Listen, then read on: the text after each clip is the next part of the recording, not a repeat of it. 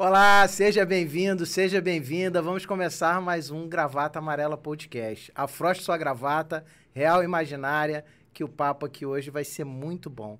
Hoje eu recebo uma nordestina retada, mulher que veio de baixo, como ela mesmo diz, saiu do quartinho de empregada para conquistar o mundo, na política e como professora.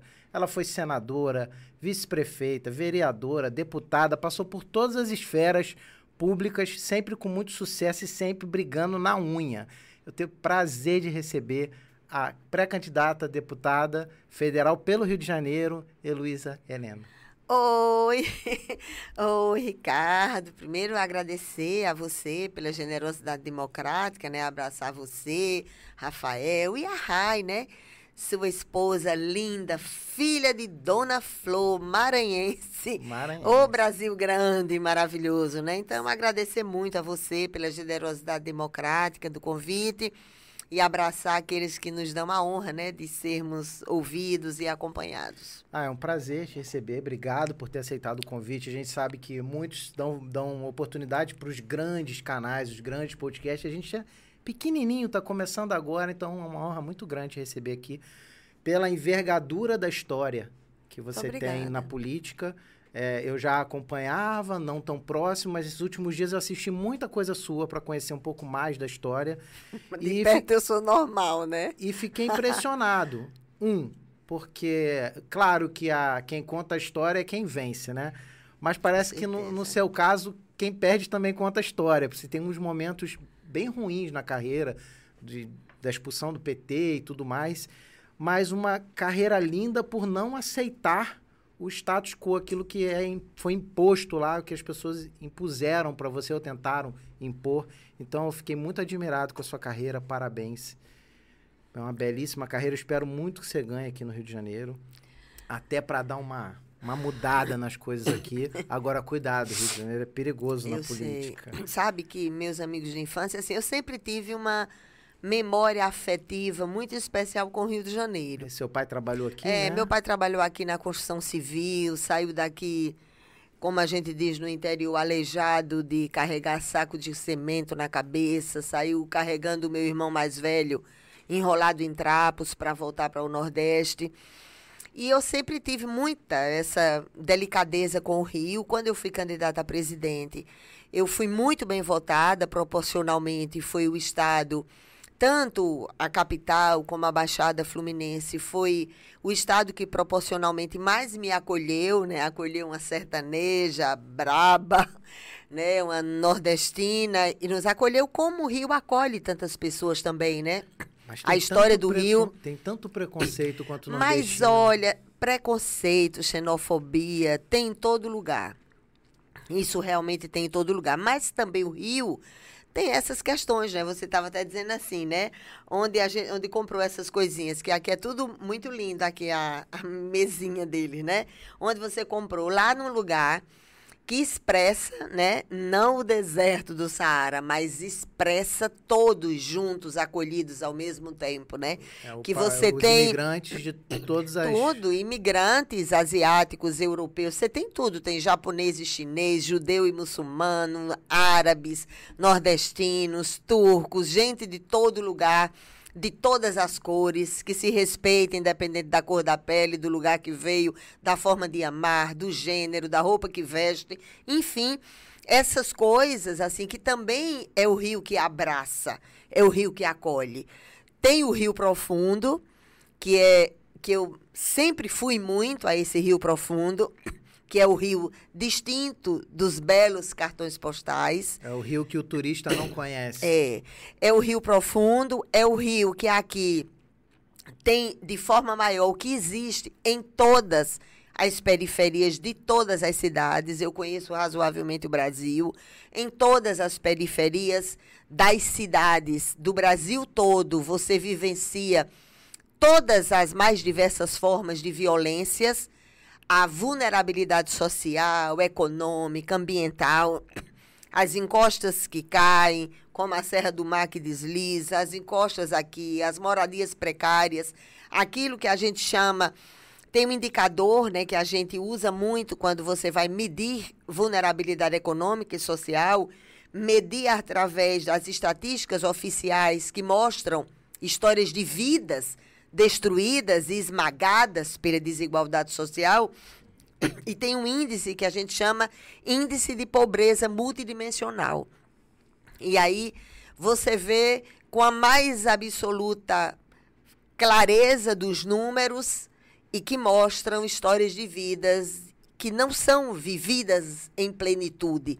E aí vai, né, desde o, o, a ausência de saneamento básico, o esgoto ao céu aberto, as crianças que né, vão na lama para a escola, a mãe, chefe de família desesperada no dia que chove, o pai desesperado, os jovens sendo mão de obra escrava do narcotráfico, crianças que perdem a inocência, que eu digo sempre que o único momento da vida de um ser humano que não pode ser reconstituído é a infância.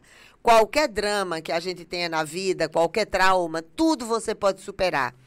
A infância nunca poderá ser recomposta. Você vai carregar a vida toda. E é por isso que a gente não pode deixar que as infâncias né, sejam roubadas e que muitas vezes acontece. Eu acompanho muito como professora de epidemiologia, que é a minha área na universidade, eu sou enfermeira sanitarista, meu irmão é médico do SUS, a gente sempre trabalhou só no setor público.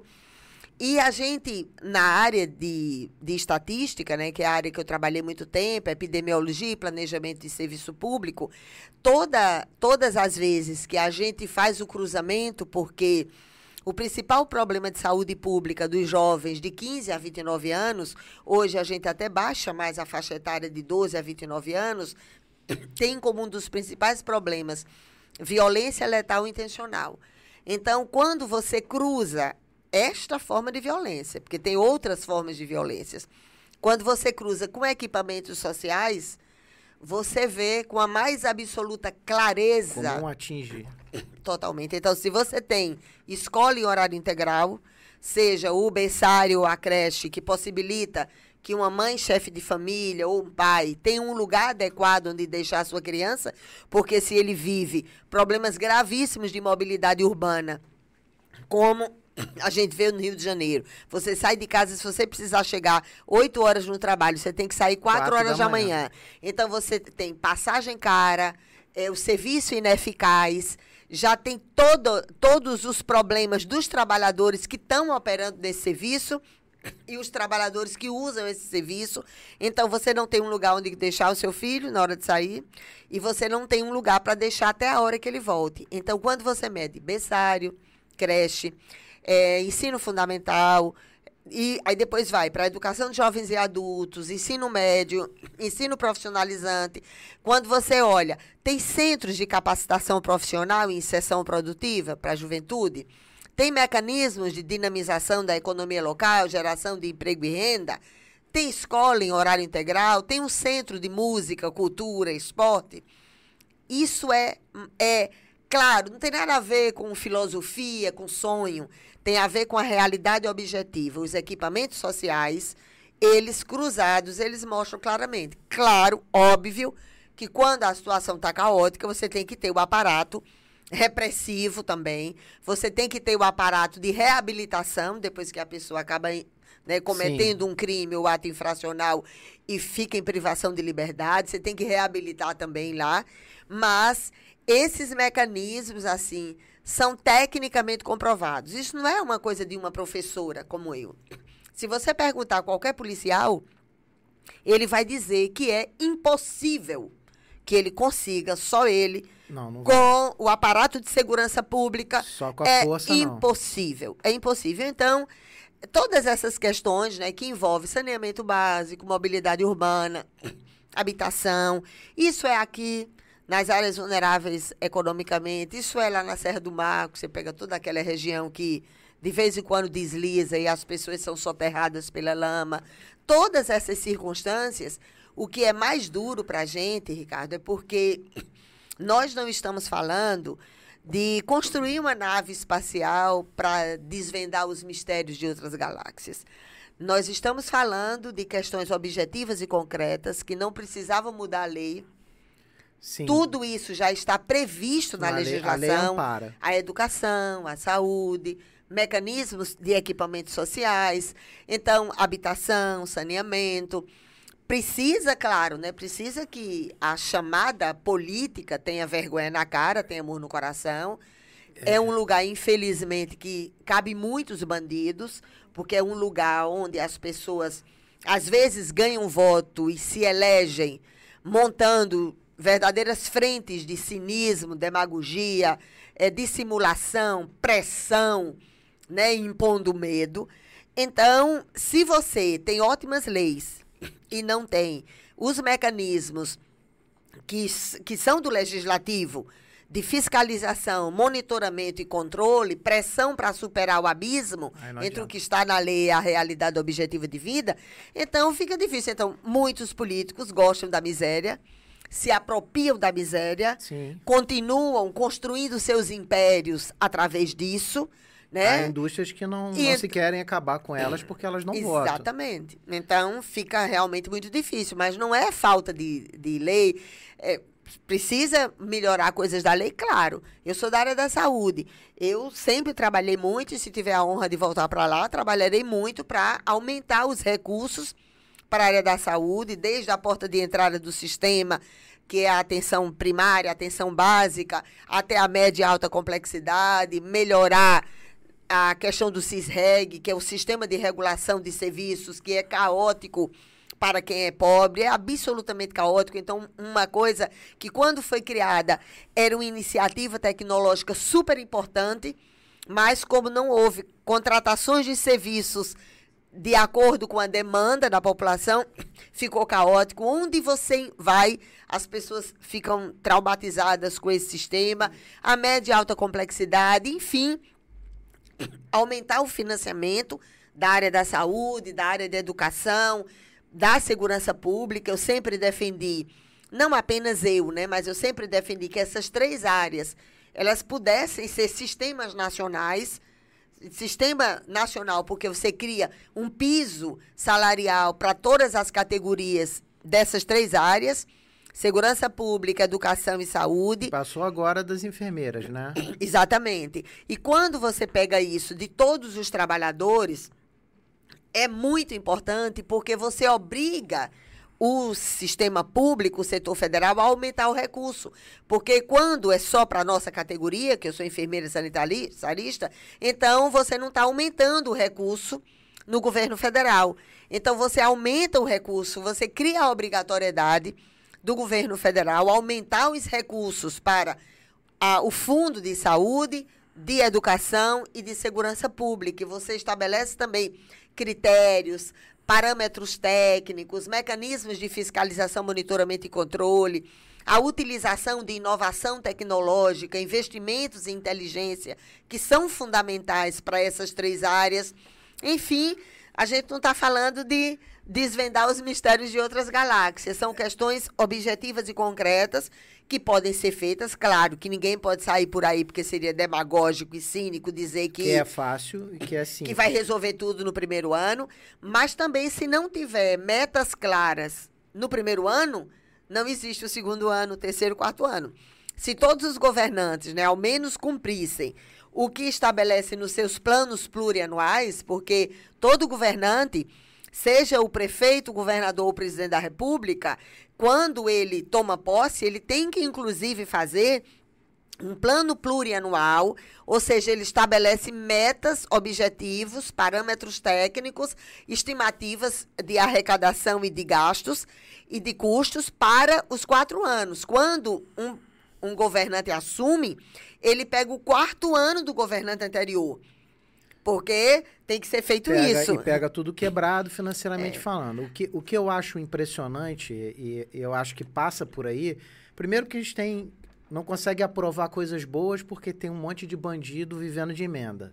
Cara, transformaram emenda em uma coisa que virou verba para o deputado levar para o município tal, para o outro município, e aí para distribuir dinheiro e conseguir os benefícios. Aí ele distribui dinheiro na cidade dele, ou na cidade que ele tem as parcerias, e apoia o candidato XYZ e vira uma, uma palhaçada só. E enquanto não, se, não, não conseguir se aprovar que se tem uma transparência financeira na ponta, no, o deputado ter o sigilo financeiro dele lá ali aberto? Claro, eu, eu quando eu estava lá, inclusive, apresentei que não pode ter sigilo. E não pode ter sigilo até 10 anos depois, porque o ideal seria ad infinito, porque é a hora da troca das laranjas, né? Vocês colocam os laranjas e depois, aí vocês acabam o mandato, aí pega o dinheiro de volta do laranjal. Então, a gente sempre defendeu que não tivesse. Se você é um agente público, não pode ter, não pode não de... nem sigilo fiscal, nada... nem sigilo fiscal, nem bancário, nem telefônico. A gente entende que é um mecanismo, isso que você está falando é super importante. Isso não só para os políticos, para os policiais militares, policiais federais, todos os agentes públicos. É. E uma coisa assim também que é ah, uma coisa correta que você falou das emendas é o seguinte, veja, eu tive, quando eu fui senadora, né, eu fui oito anos, porque o, o mandato do Senado são oito anos, né, deputados são quatro, e eu vivenciei uma coisa assim que realmente era um teste da política. É por isso que, ao contrário do que pensam algumas pessoas, de quando eu fui expulsa por fidelidade partidária, partidária, né? Fidelidade ao que eu aprendi nos melhores anos da minha juventude, construindo uma determinada estrutura partidária. Ao contrário do que pensam alguns, que eu guardo mágoa, rancor, porque tem essa coisa na política também. Uma mulher corajosa sempre vai aparecer alguém com línguas cínicas, serpenteando que é doida, histérica, Sim. louca, mal amada, não sei o que, rancorosa, porque não cede, não abre mão dos princípios diante dos impérios de poder. Então, quando você não vai beijar a mão né, Sim, do governante de lá. plantão ou lamber o rastro por onde passa o chefe do executivo, se for mulher, aguente a pancadaria. Então, eu me lembro de com clareza por quê? Como eu era professora de epidemiologia, então, mesmo quando eu estava afastada da universidade, eu digo afastada de receber salário na universidade, Sim. mas nunca me afastei da sala de aula, sempre ia, dava aula porque eu gosto muito. Não tinha, não podia, não recebia salário, porque era minha obrigação não receber. Até podia, mas era melhor não receber. Então, o que era que eu fazia? Eu, para definir minhas emendas, né, que se eu tiver a honra de, volta, de voltar para lá, eu quero trabalhar isso novamente, era o quê?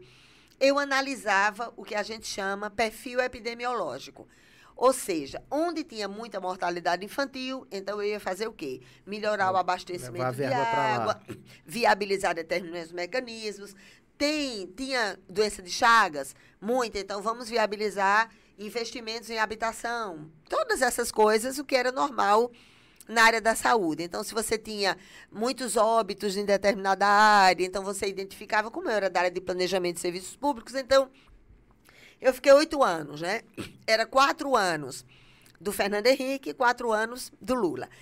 E era impressionante como a técnica é igual nem saía num, nem saía no outro. Porque sempre tinha isso. Se você votar para roubar direito dos trabalhadores nas tais reformas da Previdência, eu libero. Se você não vota, eu não libero. Não tem mesmo. Você vai, você está condenando o mensalão, os acordos espúrios com a banda podre do Congresso Nacional, como todos os governantes sempre fizeram, fazer acordo com a banda podre do Congresso Nacional, trocando cargos, prestígio, poder, entregando os bancos públicos e as estatais, bancos públicos e as estatais que são essenciais para qualquer país que queira ser uma nação soberana, justa, igualitária e fraterna, é. pátria que o Brasil nunca foi. Que a gente teve instituição organização que foi dada, né? Exatamente. Eu, eu quero comprar isso. esse copo é, aqui, aí, aí, eu não tenho dinheiro para comprar esse é. copo.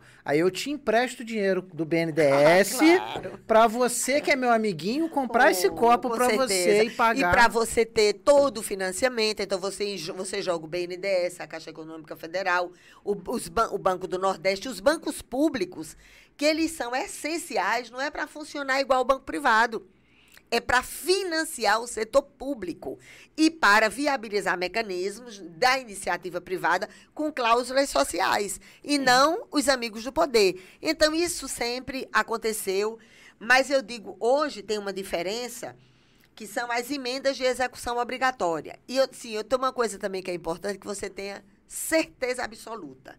Nunca se comprou parlamentar para votar um projeto importante para o povo. Nunca. É sempre projeto é que não vai passar. É sempre para safadeza. Nunca. Nunca foi um projeto para melhorar a educação, a saúde, a segurança pública, a habitação popular. Nunca foi para viabilizar investimentos em infraestrutura que são fundamentais para melhorar a vida das pessoas e para gerar emprego. E a pergunta no de um comércio, milhão de na dólares. construção civil. Como que passa as coisas sérias num sistema podre desse? Mas eu digo assim, sabe o quê? Se fosse, eu, vou, eu digo para você, eu não tenho dúvida. Eu duvido, como a gente diz no interior, duvido eu dó que um governante colocasse um projeto bom para a educação e os parlamentares não votassem. Olha, quando o parlamentar, quando o gestor compra parlamentar, é para montar o submundo, é para ele não ser fiscalizado, é para viabilizar o submundo da política. Nunca se comprou parlamentar quando dizia assim, vai comprar com mensalão, ou qualquer nome de qualquer governo que seja dado. Mas se for um projeto da minoria, vai passar? Mas depende. Não, mas se for do chefe do executivo, essa é minha, é, essa é minha Se for do chefe do executivo. digamos que, que, sei lá, a senhora chegasse a presidente. Sim. Ia conseguir sendo minoria?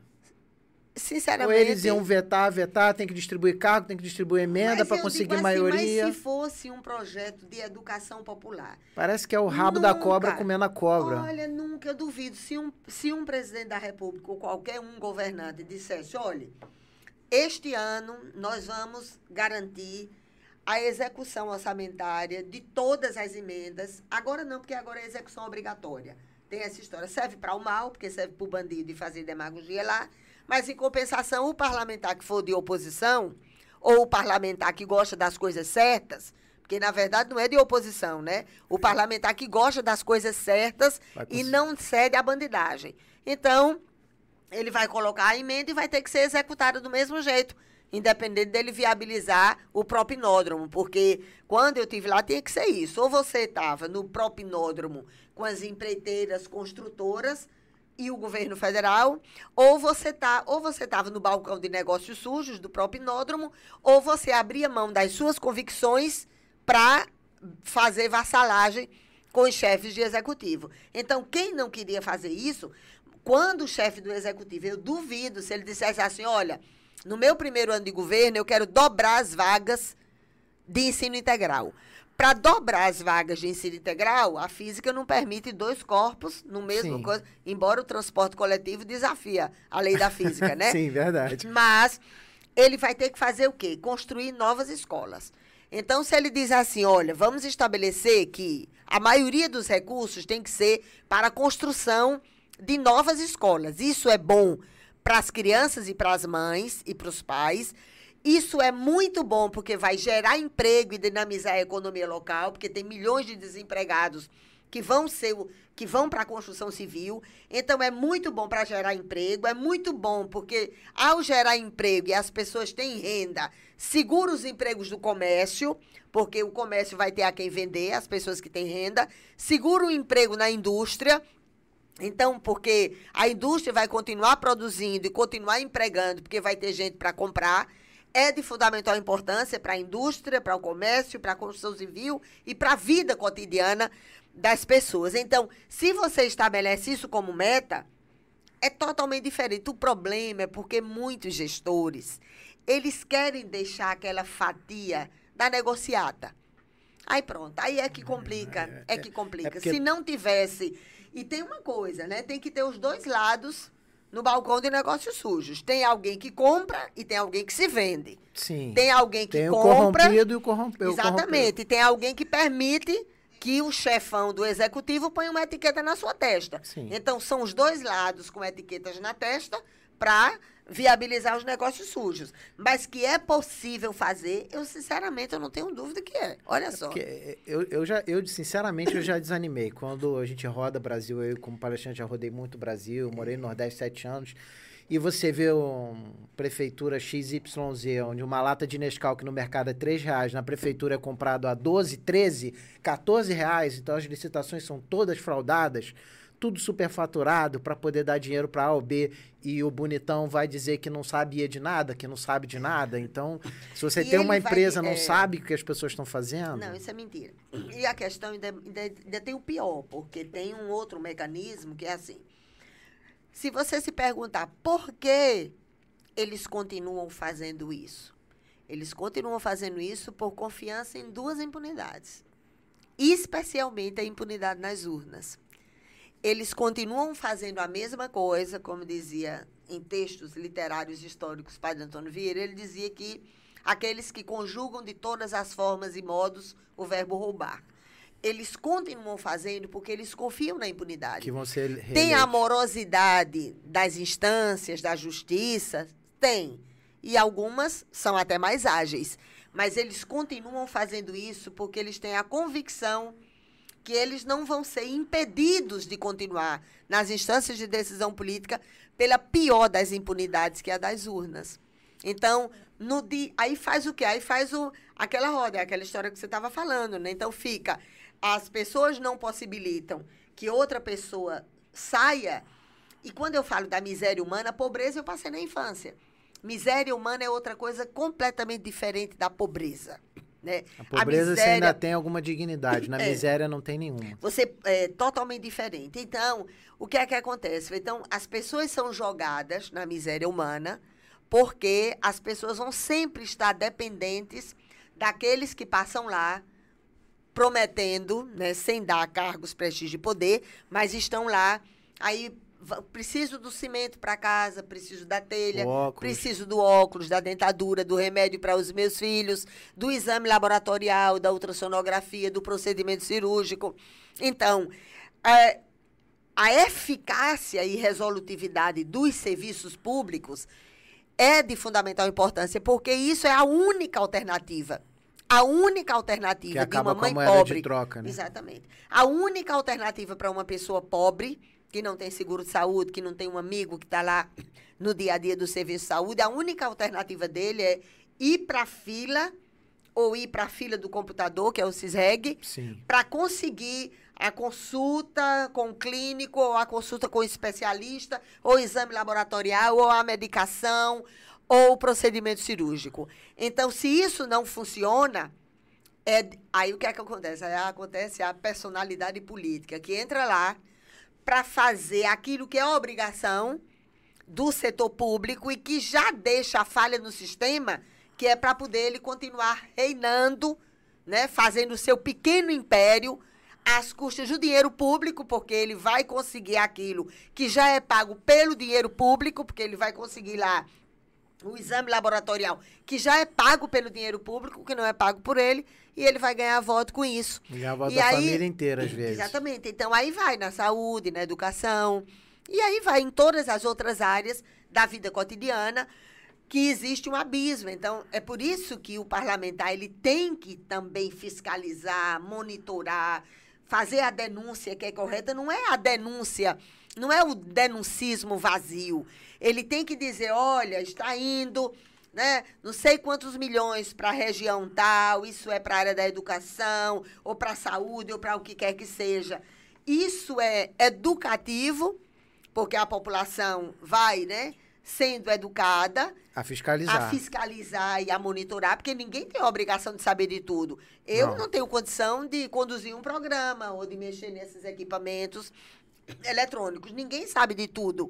Mas quem sabe de alguma coisa é de fundamental importância que ensine aquele outro. Aprender, a gente aprende todos os dias.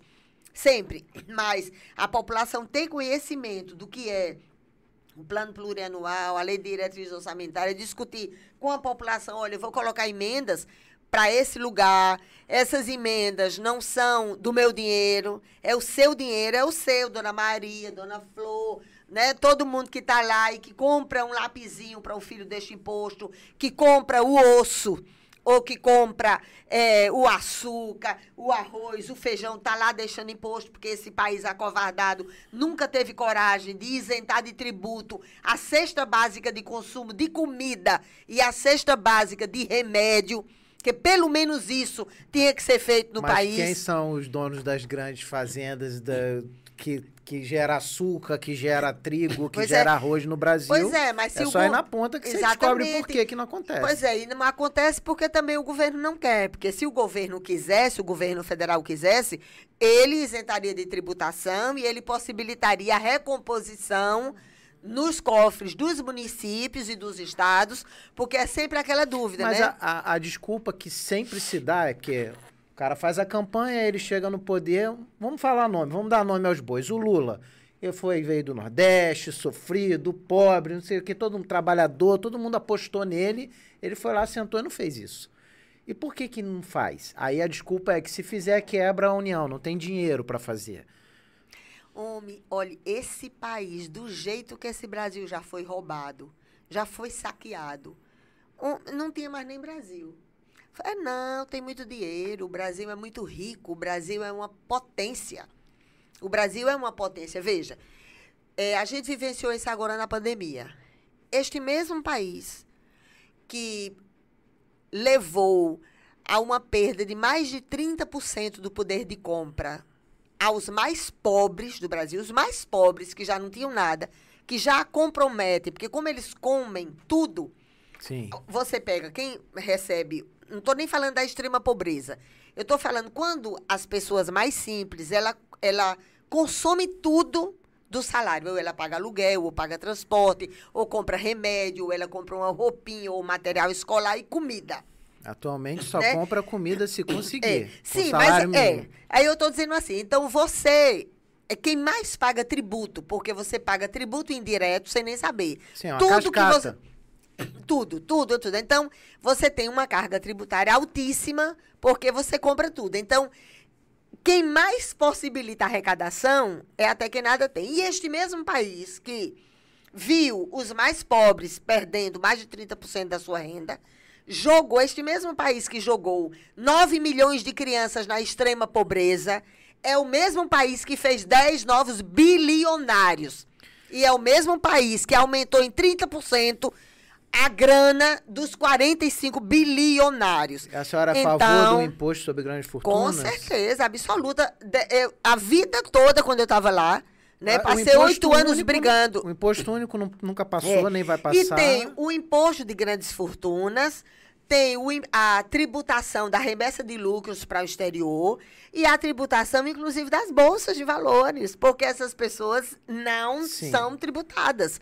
Então, é de fundamental importância que isso aconteça? É. Então, não tem dinheiro? Não, tem muito dinheiro. É o, o, tem muito dinheiro o, no Brasil, muito dinheiro. No Rio de Janeiro, por exemplo, de cada 100 reais que você paga de conta de luz, a companhia só fica com. não chega a 20 reais. O resto é. são tributos e impostos e não sei o quê, que vai para o governo. E agora, e a situação aqui do Rio de Janeiro, é por isso que é de fundamental importância que tenham pessoas lá que possam fazer essa fiscalização, monitoramento e controle, porque agora assim, todos os estados, eles pagam dívida ao governo federal. Sim. De empréstimo do governo federal. Agora está suspenso em função teve esses problemas todos da pandemia, então o governo federal suspendeu aquilo que cada estado paga para o governo federal. Então, alongar o perfil da dívida pública é de fundamental importância. Por que, que o governo federal não faz isso? Pode fazer. Ele vai fazer o quê? Ele alonga, veja. Ele já está sem esse dinheiro mesmo. É, se tem uma dívida que é para. Isso não significa dar calote, porque se foi assim, não deu agora, em função da pandemia, é alongar o perfil da dívida. Se o Estado tem uma dívida a ser paga em 20 anos, ele põe em 15 anos, ou em 40 anos, ou em 20 anos, e ele carimba. Aquele recurso que vai sobrar, aí tem que carimbar, porque senão a moçada rouba. Sim. Tem que carimbar, ou seja, é o que a gente chama o percentual de comprometimento da receita líquida real dos governos estaduais pagando dívida ao governo federal. Esse dinheiro que sobra se você não vai pagar em 10 anos, vai pagar em 20 anos, esse dinheiro que sobra tem que carimbar. Aí é carimbar para saúde, educação, segurança pública e investimentos em infraestrutura, porque ajuda muito. Infraestrutura ajuda muito a vida das pessoas. Isso pode ser feito. Não tem nada demais em fazer isso. Sim. Isso pode ser feito. O problema é, é a, a, corrupção mata o Brasil, né? Tudo que mata. foi criado para ser exclusivo para a saúde e para a educação Né? Então, parte do, do, jogo que você faz lá na loteria, uma parte vai para a educação e para a é. saúde, deveria ir. Será que vai? E aí cada vez mais se criam e tenta reviver CPMF, imposto, não sei o que, imposto, e imposto, a população vai ficando E o pequeno empresário irritada, não recebe ajuda claro, nenhuma. Ele vai ficando irritado por quê? Porque ele vê lá o imposto que vai ser roubado. Sim. Um imposto que vai ser desviado. Entendeu? Então é por isso que a maioria das pessoas não querem. Uma, a, a, população, qualquer um da classe média assalariada, se ele tivesse certeza que aquilo que ele está pagando lá de iluminação pública ia viabilizar a iluminação pública, que é fundamental para a redução da violência contra a mulher, de estupro, de assalto, de crime, é de fundamental importância. Tem dados correlatos comprovando. Com certeza, isso. absoluta. Então, óbvio que a pessoa não ia ficar indignada. Fica indignada por quê? Porque aí vai ver o fulano. E eu digo sempre isso: se enriqueceu tem... na política é bandido. Pode dizer, naturalmente, se enriqueceu na política é ladrão. É, eu falo a mesma não coisa tem. de quem é policial militar no Rio de Janeiro. O cara ganhando, hoje está até melhor, mas ganhando dois mil, três mil reais, não dá para andar de BMW nem ter não casa é de três andares na Isso é praia. É não dá, não, a conta é, não fecha. Não fecha é. A mesma coisa é o candidato que gasta 3 milhões numa campanha para se eleger deputado, não é o seu caso, tá? Mas gasta 3 milhões na campanha, se elege deputado para ganhar um salário, sei lá, de 12 mil. 12 mil em quatro anos não, não dá nem um milhão. É. Então. Não, e, e, e, também tem uma matemática assim, que não, não fecha, não né? Não gasto de dinheiro próprio, né? Não gasto. Isso aí é impossível. Não, quer dizer, os que gastam depois vão roubar dobrado para Ou vai recompor, fazer acordos com banqueiros né? da vida, Exatamente, com indústrias para viabilizar essas coisas. Então, assim, o que é mais triste, né, para quem para quem lida com planejamento de serviços públicos, que conhece os parâmetros técnicos, as ferramentas que são necessárias, a gente vivenciou isso na pandemia. É, era muito triste para quem é da área da saúde, era especialmente triste. Por quê? Porque quando você, quem conhece as ferramentas técnicas da vigilância epidemiológica, da vigilância em saúde, e você via que isso não era viabilizado, assim, a posição do presidente da República, né, que se comportou como um soldado covarde sem honra, que deixou feridos para trás. A questão, assim, não é eu, eu não cedo né, a essa idolatria política, porque agora no Sim. Brasil tem isso, né? Não, tem um é fanatismo, time de futebol, já virou time de futebol. É, tem um fanatismo da idolatria política que você tem que estar ou de um lado ou do outro, porque as pessoas ousam achar que o mundo só se divide nos dois clubinhos, né? Então é um inferno qualquer coisa que você fala. Quando você diz que não é vassalo da idolatria política, aí começa a apanhar dos dois lados, né? No é, meu caso, vou, apanha dos dois lados. Eu vou apanhar dos dois, porque eu não sou nem Lula nem Bolsonaro. Aí pronto, aí imagina, né? É um, é um caos isso, quando você trata disso. Então, até quando você vai fazer um debate técnico, Eu já fui, tá? Eu acho que é, eu posso falar mal do Lula, porque eu votei no Lula no primeiro mandato, e no segundo, para mim, ele estragou tudo que ele fez no primeiro. Eu votei acreditando no Bolsonaro, porque também fui militar, então eu votei nele, sim, me arrependo profundamente, amargamente. mas é porque você tem a grandeza. Mas não vou fazer essa cagada de novo mas em nenhum dos dois. Você tem a grandeza, a grandeza humana, a humildade de dizer essas coisas. A maioria não tem. A maioria diz assim: se você você criticar tecnicamente, por exemplo, na pandemia, eu dizia assim: olha, nós temos a atenção básica. A atenção básica, que são os centros de saúde, os programas de estratégia de saúde da família. Logo no início, eu vivia cobrando o tempo todo. Por quê? Porque se você tem a atenção básica, é como se você fosse para uma guerra, abrindo mão para a sua melhor infantaria. Quem está enraizado profundamente nesse território de dimensões continentais como o Brasil é a atenção primária. Por quê? Que estão lá, as unidades de saúde, os centros de saúde. Que, que lida com o povo na ponta lá. Ponta.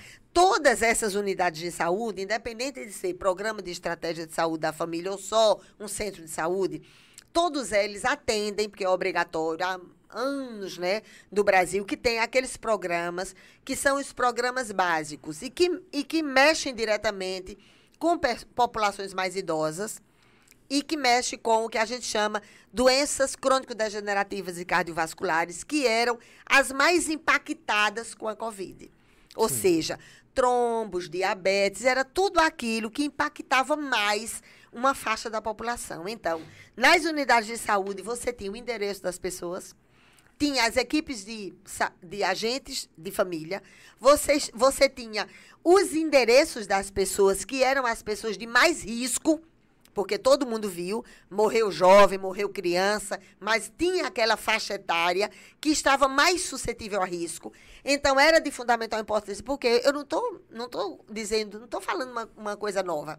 Quem é da área da saúde sabe, você vai lá, você identifica, eu tenho lá o endereço de todas as pessoas que têm diabetes, hipertensão, tudo que era fator de risco para você ter um quadro grave de Covid e morrer. Então, você, você sabia que o sistema já estava esgotado, porque a média e alta complexidade já estava esgotada, já tinha uma fila do lado de fora. As pessoas não pararam de adoecer, porque todo mundo continu, continuou adoecendo de tuberculose, e AIDS, Sim. leishmaniose, febre amarela, malária, infarto agudo do miocárdio, acidente vascular cerebral. Todo mundo continuava tendo as mesmas doenças e adoecendo ao mesmo tempo. Por isso que a gente dizia o tempo todo, olha, tem que colocar atenção básica em campo, os agentes de saúde em campo. Por quê? Porque como a gente tem lá, já sabia, né? Tinha aquele chamado diagrama de Paris, que os cientistas lá começaram a discutir primeiro, que aqueles casos, os casos que seriam assintomáticos, a previsão de número de casos, os que seriam graves, os que seriam fatais, tudo isso estava lá num diagramazinho montado. Então, já se sabia não tinha vacina ainda, mas já se sabia que a, essa morbidade, ela aumentava o trombo, ela como você teria que para reduzir uma determinada é, resposta imunológica de alta exudação pulmonar, se você usasse corticoide, ia ser muito complicado para quem era diabético. Então, o que é que você tinha que fazer? Você tinha lá toda aquela máquina, aquela infantaria preparada para ir para a guerra. Para fazer o quê? Detectar precocemente sintoma, isolar, testar os comunicantes e isolar. Ia diminuir, ia não morrer ninguém? Não. Seria demagógico dizer que não ia morrer ninguém. Iam morrer, infelizmente. E eu digo sempre, eu dizia em sala de aula, uma única morte por causa evitável, ela deve causar assombro à humanidade. Uma única morte. Não é de dizer que melhorou não, mas você poderia ter reduzido muito o número de óbitos antes de vacina, antes de qualquer coisa. O que foi que aconteceu? Aí tinha, né? Tinha os irresponsáveis no comando do governo e tinha aqueles de fora que talvez estivessem torcendo para que mais gente morresse, para aqueles achando que iam ganhar facilmente o processo eleitoral. Então virou uma uma polêmica eleitoreira da pior espécie entendeu? Da pior espécie. Então a gente perdeu. E depois, né? Depois vai perdendo o controle, porque o vírus, né? O ideal era que o vírus ficasse lá na caverna onde ele estava. Ele não queria ver o mundo de cabeça para baixo, ele estava lá no morcego. Sim. Né? Se alimentava dos pangolins. Mas o pior vírus mas... é o, o, cara que tem coragem de roubar na licitação do respirador, ah, que é para é salvar a vida. Isso aí, ele é, é o, pior, o pior vírus no ah, Brasil, é a corrupção. Mas esse, olha a caneta, a caneta a caneta é bagaceira. É. Entendeu? A caneta é algo gravíssimo. E já que a gente falou de Lula, falou de, de Bolsonaro, é, a terceira via é possível? Na sua opinião, é possível a gente conseguir essa terceira via? É, para mim, assim, eu não digo nem terceira via. Para mim é uma via. Eu acho que pode ter três, quatro, cinco, seis, porque filosoficamente essa história de terceira via sempre era uma, uma coisa assim meio direitosa, que pegava uma, uma, é, um conteúdo ideológico de um e do outro. Então, para mim é o seguinte, veja, eu vou dar o exemplo da rede, a rede de sustentabilidade, né, que está em processo de federação. A rede definiu, a, a federação definiu que a gente, a gente conseguiu incorporar no Estatuto da Federação a cláusula de divergência pública, que não é uma cláusula de consciência, porque cláusula de consciência você não precisa pedir autorização de partido nem de nada, é da sua consciência. Sim, mas aí é o quê? Uma infidelidade partidária? Cláusula de divergência pública sem colidir com a fidelidade partidária. Porque na rede isso é fundamental. Primeiro, porque, vou dar um exemplo concreto de uma pessoa que é meu irmão de caminhada, que é Randolph o senador Randolph. Que declarou apoio ao Lula. Exatamente. Então, desde dezembro, ele vinha dizendo isso. Não foi nada no submundo, não foi nada de acordo espúrio. Ele conversou, disse que queria apoiar o Lula. A gente, todo mundo, né, dialogou e fez as críticas, cada um querer analisar a sua tática eleitoral. E eu disse que vou apoiar o Ciro. E está tudo bem entre nós. Ele está apoiando o ex-presidente, eu vou apoiar o Ciro. Não estou. Para mim é o seguinte: eu acho um absurdo que não esteja se discutindo fora o Ciro, né? Não estou fazendo apologia a ninguém, Sim. não, mas eu estou dizendo assim: fora ele, não tem. Só ele tem discutido o projeto nacional. É só ele. Ele é quem fala de questões econômicas. Ele é Sim, é quem tem um fala. Plano, ele que mostra o plano de exatamente, governo. Exatamente, de investimentos em infraestrutura. A gente aqui está trabalhando muito também para que tanto o Marcelo Freixo como o Molon né, também é, aumentem a apresentação dos seus projetos, como eles estão trabalhando também.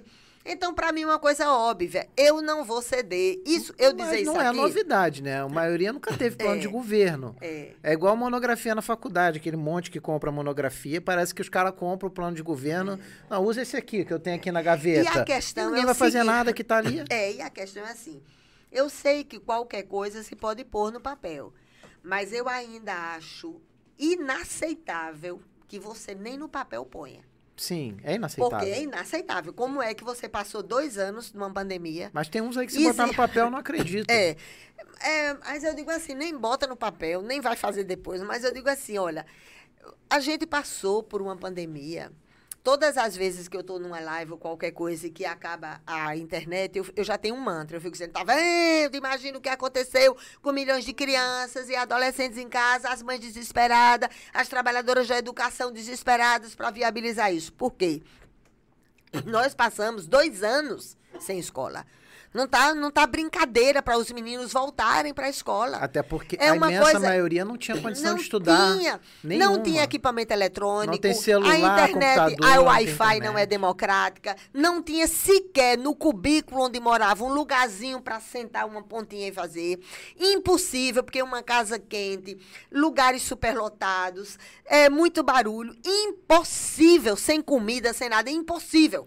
Então, é... como é que eu vou aceitar que você não apresente as propostas, porque é o que eu, que eu tenho dito o tempo todo, isso, olha, no primeiro ano você não tem como sair reprovando. Mas você tem que garantir um mecanismo de segundo tempo para recomposição de conhecimento. É claro que você tem que fazer isso. Você vai, você vai ficar um horário em sala de aula para cumprir né, a, a estrutura curricular e você tem que ter o outro turno de recomposição de conhecimento.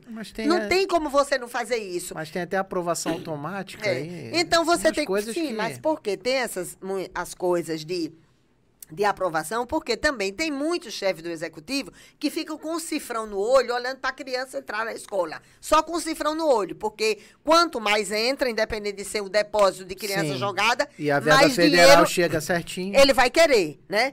Por isso que, não apenas eu, porque o Cristóvão também já defendeu isso, é, que tem que ter a questão nacional. Quando eu falei daquelas três estruturas nacionais, saúde, educação e segurança pública, é porque você pega piso nacional para as categorias, você pega mais recomposição orçamentária, mais parâmetros e mecanismos de fiscalização, monitoramento e controle. O país assume para si essas três questões que são de fundamental importância, entendeu? Então, como é que você acabou de passar de uma pandemia? Você está vendo isso, você está vendo isso em sala de aula e você não, não, não quer, não aceita discutir isso. Eu... Como é que não aceita discutir a ampliação da atenção básica? Quais os investimentos em ciência e tecnologia na área da saúde? Porque já, a gente viu isso. O único que fala do processo de industrialização, industrialização com respeito ao meio ambiente, para viabilizar dois eixos que o Brasil compra. É aquela história, você vai produzir um produto que tem certeza de comprador. Porque o Sim. próprio Brasil compra. Na área da saúde, todos os insumos da saúde. E na área da agricultura, todos os insumos são importados também. Então, não é possível. A gente importou máscara. Máscara é pano e linha. Então, por quê? Porque o Brasil de propósito, ficou dependente para viabilizar isso. Então, porque se aproveitou de países que têm grandes contingentes populacionais, grande estrutura de mão de obra sem legislação trabalhista, por isso que eles produzem a baixo preço, e aí a gente quebrou aqui as coisas. Aí quando chega na pandemia, aí pensa, por que é que não foram... Ah, você vê, o que tem de gente, né em situação dramática em casa, com chikungunya, com dengue, com zika. O Brasil tem uma plataforma há mais de 10 anos praticamente pronta para viabilizar vacina, até soro em relação a dengue, zika e chikungunya. Então, Olha, sinceramente. Então, é, é muito triste. É vontade, é falta de vontade política. Exatamente. Entendeu? É mentira dizer que vai resolver tudo no primeiro ano, é. Mas se você Nem disser assim. anos vai resolver. Não, pois é, mas se você não fizer no primeiro, no segundo, Agora, no terceiro, no quarto, lado, pior fica. Eu sempre achei que a coisa não podia piorar. Desde a hiperinflação lá, em 1980 e blau. É, até agora, eu nunca achei que fosse ficar pior do que a gente tinha ficado de 2016 para cá. Mas depois de ver como está galopando a inflação e é. como o negócio perdeu o rumo, parece que está solto. A impressão que eu tenho é que se você chegar lá em Brasília, não tem ninguém sentado numa mesa lá. Virou anarquia, tá solto lá. Porque tá apavorante o negócio. E eu tô vendo que pode piorar. Então, hoje eu só queria, é meu sonho dourado como cidadão, é ver pelo menos voltar do jeito que tava antes. Eu sei. Tá, o negócio tá tão feio que eu tô aceitando que volte pro menos pior. Eu tá? entendi. É, é, eu acho que é a situação de muitas pessoas espalhadas pelo Brasil. Eu só, eu só digo assim, eu estou entre os mortais que querem ter o direito, querem ter não, que não aceitam que seja roubado esse direito. Eu quero, no primeiro turno, discutir o melhor projeto para o Brasil, e no segundo turno eu escolho o menos ruim. Claro que tem e... gente que diz assim, ah, mas tem medo de ter golpe. Mentira. O... Não vai ter golpe, não. Se tiver golpe, eu vou pra rua lutar com todas não, as armas que, que tem. Vai ter, não. Isso não é tem discurso. espaço pra golpe, tem não. Não, tem não. não. Mas é porque, veja, os dois lados da idolatria adoram essa conversa. Entendeu? É porque tá um alimentando o outro, é. né? A campanha tá sendo alimentada. Claro. Eles não vão nem brigar, porque eles não querem brigar, não é interessante para eles. Claro. Não, tá? e teve gente que a gente ficou o tempo todo, né, querendo é, viabilizar a interrupção do mandato do atual Sim. presidente e teve muita gente que queria deixá-lo sangrar, mesmo à custa da mortalidade gigantesca Sim. de muitas pessoas, deixando sangrar para ficar mais fácil ganhar a eleição. Sim, claro. Né? Mas olha, apesar da gente estar tá falando morto. dessas coisas dramáticas e tristes, mas a gente tem que dizer para quem está nos acompanhando que um dia vai mudar e tudo depende da gente também, porque senão a gente, né? Só, só, só gera de desânimo. Tristeza. Mas assim, eu digo sempre assim: primeiro, o poder não muda as pessoas, o poder revela quem ela é. Cabra, quando não presta, se tiver o poder, aí é que ele vai se sentir o dono do palácio. É o megafone, né? Pior. É, então. Exacerba o que tem de bom é, ou o que tem um de ruim. Um dia vai melhorar essa pátria, né? Este país maravilhoso. Um dia será uma grande pátria, uma pátria mãe, justa, soberana e fraterna. Nunca foi, não ainda vamos será. Ver, não vamos ver. Pois é, mas em compensação, netos, mas filhos. em compensação, em compensação, a gente não pode, a gente continua lutando hoje para não dar às crianças da próxima geração a tarefa de, de melhorar isso. o mundo que a gente deixou piorar. Sim. Entendeu? Então, eu digo sempre assim, quando dizem assim, ah, eu quero um mundo melhor para os meus filhos, não, eu digo, eu quero um mundo melhor para os filhos dos outros, porque os meus filhos, eu já sou uma leoa, já brigo por eles de qualquer jeito. Pela minha neta, homem, eu pego uma briga no meio da rua por ela. Então, a gente, pelos nossos filhos e pelos nossos netos, pela nossa família, a gente luta por amor né? Pelo extremo amor. A gente luta como patriota e como cidadão é pelos filhos dos outros, dos que a gente nem conhece e que a gente tem a obrigação de lutar. Então, eu não sei se o mundo vai ser melhor daqui a um ano, um século ou um milênio. Eu só quero ter a consciência tranquila que por aqui passei e lutando para que ele tivesse melhor. Se eu não é. vou ver, eu antig, uh, eu digo assim, antigamente eu ficava até dava aquela cansaço, né? Eu voltei para a sala de aula, assim, chega dava um, chega um alívio, né? Porque você estava é longe da canalice política. Mas por outro lado, tem uma coisa também assim que quando você diz para você mesmo, mesmo que você não veja um mundo melhor, Mesmo que você, com essa estrutura anatomofisiológica, não veja o mundo melhor, você tem que ter a consciência tranquila de que por onde você passou, você não piorou o mundo. Porque é aquela história. Uma pessoa não muda o mundo, mas uma pessoa sozinha piora o mundo mais. Sim. Então, que pelo menos você. Eu não sei se a gente já está é, semeando, se a gente ainda está ainda está trabalhando a terra para que outras gerações possam semear. Eu não sei se a gente já, se, já tem alguém que semeou, mas a gente tem a obrigação de continuar lutando com todas as forças para que um dia este país seja melhor. E eu acredito que será. Eu acredito que será. Eu tenho fé que muito para frente. Agora, realmente, eu estou muito descrente com a política e com a situação econômica, principalmente do país.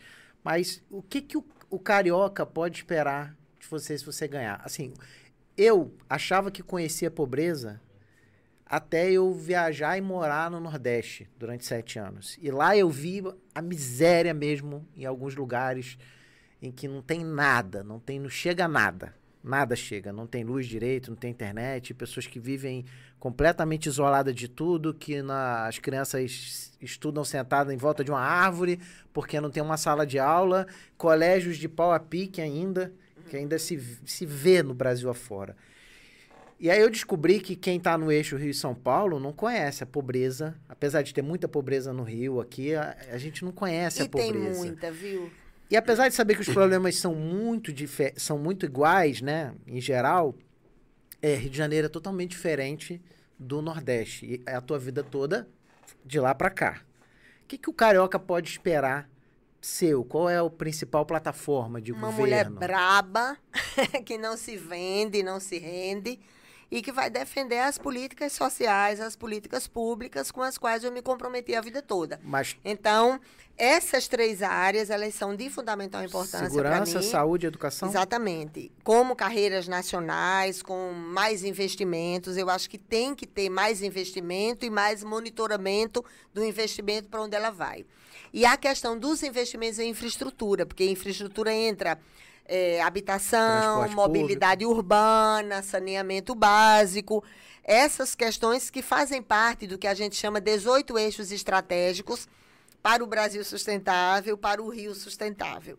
E eu quero dizer uma coisa, Ricardo. É, em todo canto tem muita pobreza, muita miséria humana. Né? Eu digo aquilo que a gente estava dizendo: pobreza eu vivi na minha infância, miséria humana é uma coisa muito diferente. Eu vivi situações extremamente dramáticas, né? Meu irmão mais velho foi assassinado quando eu era adolescente, mas sempre tem alguém que nos tira do pântano das nossas próprias lágrimas, né? E eu tive uma grande mãe, como você, viu, Rai? Uma mulher, quando dizem que eu sou braba, eu digo, não conheceram Dona Helena, que hoje é guerreira celestial. Dona Flor Mãe de Raia é braba, né, Dona Flor? Mas é porque a vida é muito dura, aí a gente acaba ficando mais braba também.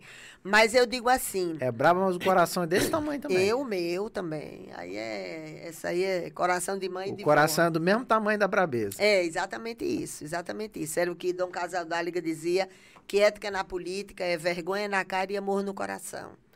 É a vergonha na cara de não roubar, porque Não, a caneta que eu que, acho rouba. que não acreditam em nada. Acho Não, que eles não temem a não. Deus, os homens, nada. Nada, Porque o nada. cara que tem coragem de roubar dinheiro da merenda, É. dinheiro da, da da saúde. saúde, Pelo amor de Deus, da merenda, da saúde, da, de todos os lugares, da segurança pública, da moradia, do, da, do saneamento básico. cara que você, anda de picape nos interiores É. aí, que eu, Você eu tá vi, e tirando. encosta na Caixa Econômica com 12 cartões de Bolsa Família, tudo Não, fraudado para receber. Bandido, bandido. Uma pessoa dessa não tem jeito, não tem salvação. Esse aí, ele nem, nem, ele nem é ressociável, um cara desse. Não, Pra mim, ele não é. tem. É, é Pois perpétuo e a, pra gente- ele. e a população tem que ficar monitorando para não reeleger. A questão das rendas básicas, que para a gente é de fundamental importância, né? independente do nome que a ela seja dada, porque também tem essa mania, né? Cada governo muda, Muda o nome, da mesma coisa. para fazer a mesma coisa. Então, a gente sempre chama, né, renda básica, para não chamar renda mínima, né? A gente chama renda básica, entendemos que é de fundamental importância, com o plus para as mulheres chefes de família e com o plus, inclusive, quando você é inserido é, no trabalho, porque é de fundamental importância que você não perca esse mecanismo de renda quando você assina a carteira, porque também é muito desesperador para você entrar novamente no cadastro único. Se você perder. A, se perder. Então, é de fundamental importância que essas rendas elas existam. Existe recurso suficiente para isso também. E também é, os, os investimentos do setor público e das estatais. As estatais, né, que foram criadas com dinheiro público, elas não podem servir aos acionistas em Nova York e não servir ao Brasil. Do mesmo jeito, os bancos públicos, mas né? Aí, os bancos aí públicos. A briga é grande, hein? Mas é a briga que é necessária. É, aí você vai mexer. Aí com... é, mas é a briga necessária, porque certo. não pode, é inaceitável que uma estatal ou um banco público que tem dinheiro público, ele não, por exemplo, ele não, não, não vai a estrutura dos bancos públicos. Bancos ele não pode. Os lucros, os maiores lucros dos, do mundo. Não pode. São não dos pode, bancos brasileiros. Não pode.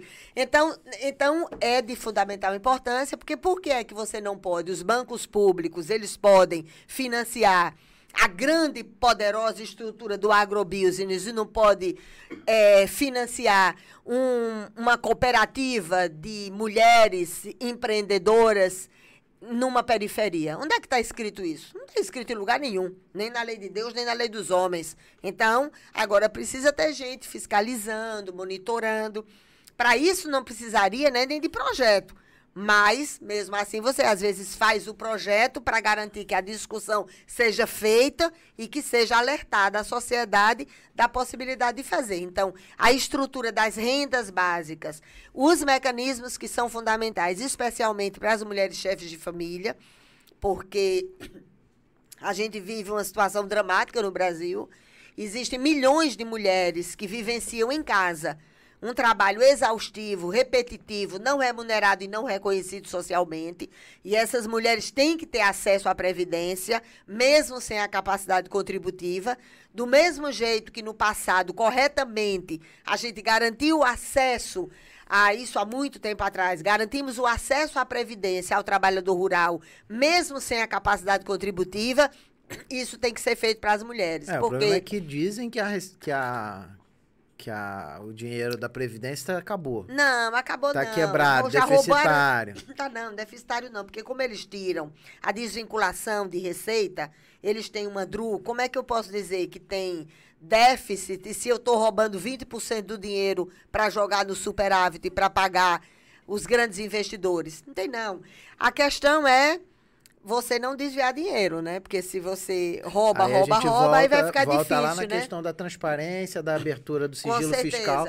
Só e que... todos esses mecanismos, veja, quando você estabelece uma renda para uma mulher que é chefe de família, a mulher que trabalhou a vida toda, que vivenciou quase que um trabalho escravo, que ela compensou financeiramente, ela compensou financeiramente o próprio Estado. E muitas vezes, quando ela está com 50, 55 anos, ela diz: Não, eu estou com ambucite, os tendões tudo inchado, tudo lesão de esforço repetitivo. As pessoas pensam que lesão de esforço repetitivo só é computador e celular. Não. As pessoas que têm problemas dramáticos, né, de coluna, no pescoço, é, as, as, as pernas, né, cheias de varizes porque não tem circulação de retorno, as mãos inchadas, os ombros, e não, é uma bucite. Lesão de esforço repetitivo. Então, toda essa estrutura, ela é de fundamental importância, porque as mulheres são maioria da população, parte delas são chefes de família, mais de 38% das chefes de família são mulheres, inclusive mulheres sozinhas. Então, é de fundamental importância que você possa cruzar os equipamentos sociais, os equipamentos de renda básica, não apenas para as mulheres, óbvio, porque para os homens também, né? Tem homens que são chefes de família sozinhos. É de fundamental importância que você faça essas compensações. É possível fazer? Eu não tenho dúvida que é. é. Porque eu digo para você, se eu tivesse aqui falando de construção de uma nave para desvendar os mistérios de outras galáxias, era uma coisa, mas eu estou falando aqui de coisas objetivas. Vai resolver tudo no primeiro ano? Não. Uma renda básica você pode resolver no primeiro ano, se o governo federal quiser, pode. Os bancos públicos podem dizer: olha, vai ser prioridade todas as moradias que estão em áreas de risco ou aquelas moradias. Não, não significa você arrancar todo mundo e jogar mais longe ainda para para virar um antro de criminalidade quando você joga tão longe que não tem nem o Estado lá para fiscalizar. Não se trata disso. Mas qualquer arquiteto, qualquer gestor, qualquer administrador, por mais medíocre que seja, ele sabe que pode fazer. Você pegar.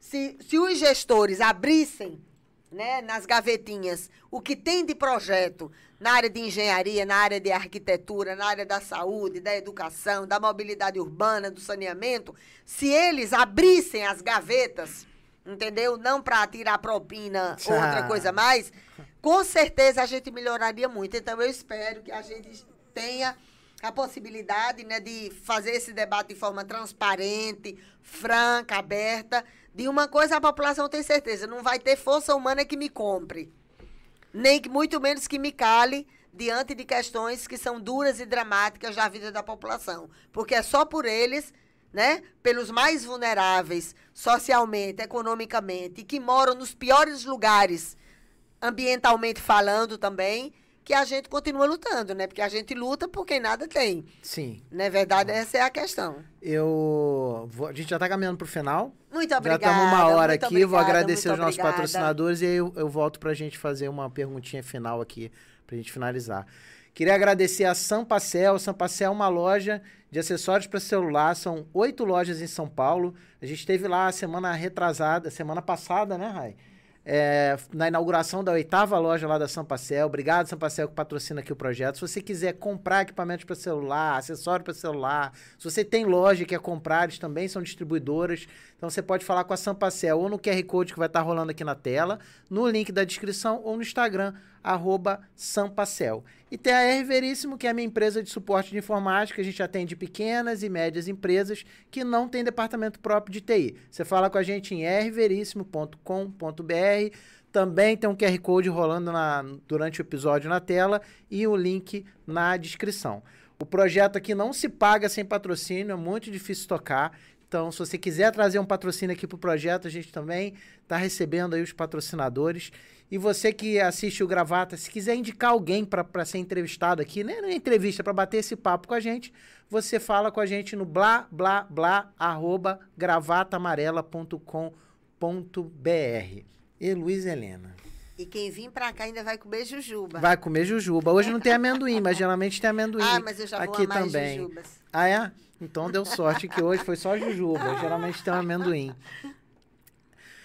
deixa uma mensagem final para o seu público, para as pessoas que, que você acha que vão votar em você, para o Rio de Janeiro e para o Brasil inteiro, para quem te acompanha na tua história. É, só reforçando, ela falou que não se entrega. Já tiraram na casa dela no passado, ela foi expulsa do PT, ela ajudou a fundar mais dois partidos, participou da fundação do PT. Então, tem uma história. Eu não sou de falar de política, não sou de ficar babando ninguém. Se eu estou falando é porque realmente a história dela é louvável. Quando você pega e, e se você Obrigada, quiser, vai também. pesquisar, vai ver e você vê a história. E conhecendo pessoalmente, dizem que o brilho dos olhos jamais mente quando é, a escuridão chega, o brilho dos olhos some. Então, quando você olha uma pessoa que não presta, corrupta, safada, ela não tem brilho no olho, parece que o olho está morto. E aqui o que eu vejo é brilho no olho. Espero que a senhora ganhe. Obrigada. E obrigado por ter aceitado participar aqui do projeto. Eu e deixa a sua mensagem final aí para todas as pessoas primeiro, que assistiram. É, primeiro, agradecer muito a generosidade democrática do convite, né? Me sinto profundamente honrada de estar aqui. Agradecer as pessoas que estão nos acompanhando, né? Que nos dão a honra de sermos ouvidos também. Eu sei que são momentos muito tristes, né, da vida nacional, mas eu sei que existem pessoas que pela maldade, vampirizam a energia e a bondade do mundo. Eu sei que acontece muito isso. Eu reconheço é, quando vejo muitas pessoas desanimadas, porque muitos de nós, né, às vezes desanimamos. Eu tenho, conheço muitas pessoas maravilhosas que lutaram muito tempo, lutaram muitas lutas e que depois cansaram e que saíram da luta. E eu digo sempre a elas assim que eu estou carregando a minha bandeira e a bandeira delas, porque um dia quando elas voltarem para lutar, elas vão ser reconhecidas como grandes lutadores e lutadoras, independente de onde estiveram, né? É, se você está triste, continue lutando. Eu brinco sempre, eu digo sempre assim, que a coragem é nossa espada, a esperança é nosso escudo. Continue lutando. E mesmo que você vá rastejando, continue lutando, que um dia vai mudar, né? Se cansar não tem problema outra pessoa vai estar lutando por você, eu vou estar lutando também quando você estiver cansada. E um dia, quando eu cansar, eu sei que outras pessoas vão estar lutando também, né? Então, é a vida, é continuar lutando, acreditar que este país maravilhoso um dia será uma grande pátria, mãe, soberana, justa, igualitária e fraterna. Que espero né, que um dia o Rio possa ser além dos cartões postais, né? além das belezas naturais que o Rio de é, Janeiro tem, o, o Rio o Profundo. Para quem é carioca, quem ama o Rio de Janeiro, o Rio entristece de ver. É. Eu fiquei sete anos morando no Nordeste, voltei para o Rio tem quase dois anos. E quando eu cheguei, eu vi um rio muito pior do, rio, do que o Rio de Janeiro que eu deixei. E é lamentável, uma cidade Olha, tão bonita, tão quem, rica. Eu digo assim, quem tem andado, né? Eu fui em várias reuniões em comunidades, em Rio das Pedras, Jacarezinho, Caxambi, Bangu, vários lugares onde eu tenho andado, Bangu, na Baixada. Vários lugares, em vários lugares né, da Baixada onde eu tenho andado, que é o Rio Profundo, né? Que está além dos cartões postais. Então eu espero que um dia possa mudar, né? Que possa mudar o Brasil todo, né? Porque existem situações dramáticas em vários lugares, né? No Nordeste, no Norte, em todos os lugares existem situações dramáticas. Talvez aqui no Rio, por ser a chamada capital cultural, né? Isso seja mais amplificado ou talvez aqui esteja, né? Assim, eu, o que pode acontecer com os outros, é mas que, o que o Rio vem de uma bandidagem, né? A gente tem o único. É, é vergonhoso, tivemos cinco, sei lá, quatro governadores ou cinco presos.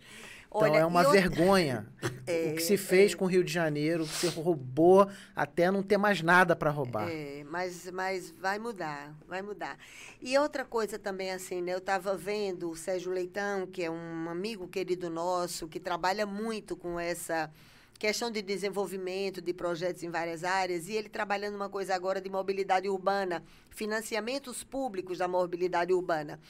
E ele tava, mandou um dos projetos para mim e eu estava achando assim, eu fiquei impressionada porque eu até mandei para ele uma resposta, eu digo, olha só, né? Quando eu, quando eu tive o meu mais, o filho mais velho, né, 39 anos, o meu filho mais velho tem. E eu andava, eu pegava quatro ônibus superlotados é, era a minha e trajetória. Andava, é, eu andava época. com um menininho na frente e outro atrás, para que eu pudesse aumentar o passo para ir até o terminal de ônibus para tentar vir sentada, porque já eram trabalhadores e trabalhadores tão cansados que não iam poder me dar o lugar, mesmo eu com criança no braço. A gente dividia as crianças, porque as pessoas estavam tão esgotadas também. E esses lugares, né, por onde eu andei aqui, você veja, 39 anos depois, com tudo de tecnologia, com muito dinheiro, e as pessoas vivenciarem situações mais dramáticas, não há explicação. Não tem. A não ser a bandidagem política. Não, não tem. tem. explicação. E, e o vergonhoso é que eu vi construir alguma coisa de legal, falando de transporte público no Rio, e o quão rápido sucatearam o que foi construído. E aí é por falta de fiscalização, monitoramento e controle. É. Porque se não tiver pressão Aí a moçada vai roubar, vai negligenciar, vai ser é. irresponsável. É. Por quê? Porque os que estão indo para lá são justamente os mais vulneráveis economicamente, que às vezes estão tão esgotados no dia a dia que nem mais ânimo para lutar tem. É por isso que quem está lá tem que tem a obrigação de lutar. É, é vergonhoso. Mas muito obrigada. Obrigado. E um beijão para todo mundo que Agradeço nos acompanha. demais muito você obrigada, ter participado obrigada, aqui. Espero Espero que você consiga ganhar, ser eleita pelo Rio de Janeiro, que você consiga Vamos fazer um embora. trabalho muito bom. E se eu se ganhar e não fizer, eu vou lá para a porta lá e vou xingar. Mas é, eu vou ser o um primeiro lá a discutir. Eu digo assim, é por isso que me perseguem tanto, porque sabem que não tem como botar a coleirinha, a mordaça ou a canga. É por isso que perseguem tanto que fazem tudo para que a gente seja derrotada, porque tem algumas pessoas, não estou falando isso só quem é que tem uma formação ideológica de esquerda como eu. Eu já vi pessoas que pensam um mundo totalmente diferente do meu. Que eu subi para duelar com eles do ponto de vista programático e ideológico. Mas também foram pessoas que não cederam as pressões, independente de quem viesse. Então, é aquilo que eu aprendi na prática. O poder não muda as pessoas, o poder as revela. Tomara que. Vamos nunca, embora. Que nunca te corrompa. Vão nada. Obrigado você que assistiu até aqui. Fiquem com Deus, um grande abraço. Segue o Gravata, Amém. se inscreve no YouTube, segue a gente lá no Instagram, Gravata Amarela é, Podcast. Segue a, a deputada, tá? O Instagram tá aqui na nossa plaquinha na câmera central. Fiquem com Deus, um grande abraço e até o a próximo. Pré-candidata. A pré-candidata, é, deixando bem claro. A pré-candidata, Heloísa Helena, é, underline, Heloísa, underline, Helena. É isso, não é? O pessoal da assessoria, não é isso? Esse é o Instagram dela, segue ela lá. Fiquem com Deus, um grande abraço e até o próximo Gravata Amarela Podcast. Beijão.